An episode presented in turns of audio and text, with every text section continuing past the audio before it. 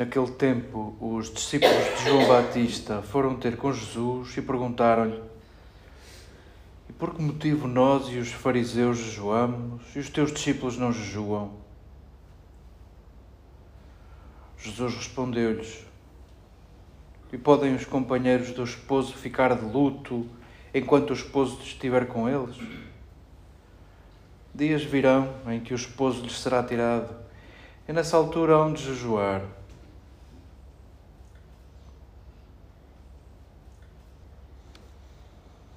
Queridas irmãs, queridas amigas, que bom seria se ouvíssemos interiormente uma voz a dizer-nos bem-vindas, bem-vindos ao tempo de Quaresma, porque esta frase é igual à frase bem-vindos à Páscoa, bem-vindos ao tempo pascal. Se a Quaresma diz a quantidade do tempo e só o podemos contabilizar sem os domingos, porque o domingo é sempre dia de Páscoa se a Quaresma diz a quantidade, a Páscoa dirá a qualidade dos nossos dias. A Quaresma recorda-nos a nossa condição a vida inteira de vivermos uma vida pascal, o mesmo é dizer, de não ficarmos na mesma, de não ficarmos na mesma.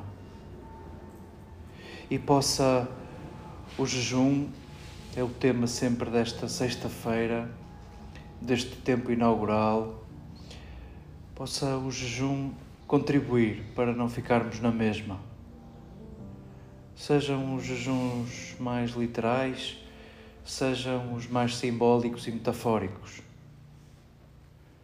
Percebemos, pelo parágrafo que escutávamos do capítulo 9 de Mateus, na delicadeza do evangelista de não acusar, não te deixar a pensar mal de Jesus, nós não sabemos se ele faz jejum, se ele não faz jejum.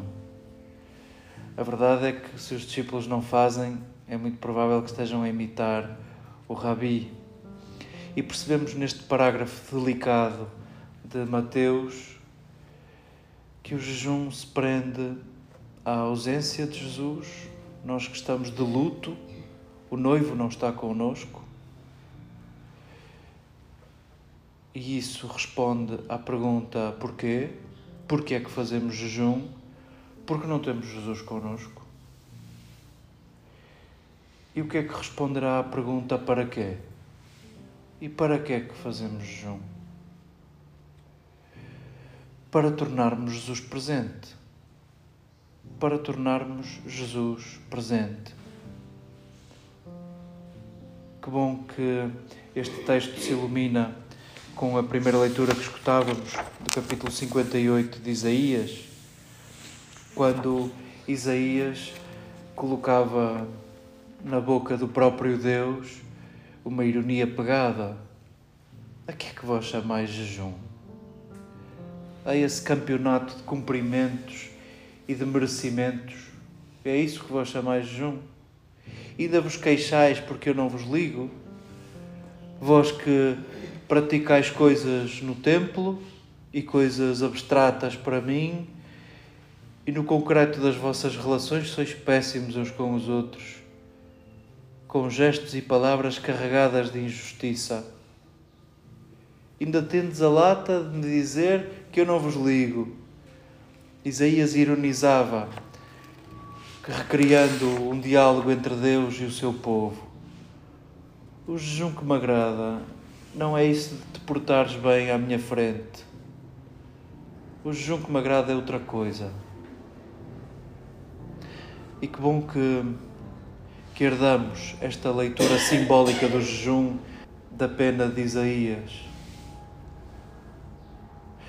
Se fazemos jejum porque Jesus não está conosco, e se fazemos jejum para que sintamos a presença de Jesus entre nós, recordemos-nos que a presença de Jesus se faz de carne, se veste de próximos.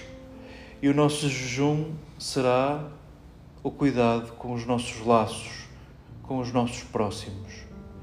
Cada uma de vós, cada um de nós, tem inteligência suficiente e consciência suficiente para perceber o que é que não está a funcionar. O que é que não está a funcionar? O que é que faz com que a minha vida fique presa às minhas certezas, aos meus preconceitos, à forma rápida como simplifico a vida dos outros e complexifico as exceções a meu respeito. Possa este tempo ajudar-nos a fazer jejum. O jejum literal recorda-nos que, que o real, que a criação não serve para que eu a devore, não está à minha disposição para que eu simplesmente devore. E os jejuns simbólicos e metafóricos recordam-nos a necessidade de diminuir. É preciso que eu diminua e que ele cresça. Diminuir nas certezas, nas palavras, diminuir na agressão, na violência com que nos vamos separando e dividindo entre os que praticam jejum e os que não praticam jejum, como os discípulos de João e os fariseus. Possa este tempo reconciliar-nos com a tarefa de tornarmos Jesus presente nos nossos gestos e nas nossas palavras. Queremos começar desde já a nossa Páscoa. A tua luz brilhará, dizia Isaías. Nós temos a sorte de Eugênio de Andrade nos lembrar que viver é iluminar. Possa o tempo de Quaresma ajudar-nos a rever as nossas escolhas, os nossos gestos, as nossas palavras, que ficando connosco não iluminam. Fazemos jejum para tornarmos Jesus presente e possam os nossos gestos, a forma como estreitamos os nossos laços, como nos cuidamos, como nos erguemos, como nos perdoamos, como nos toleramos, como nos suportamos, possa tudo isso ser a certeza de que Deus se passeia entre nós, está vivo e presente e possa essa ser a nossa Páscoa.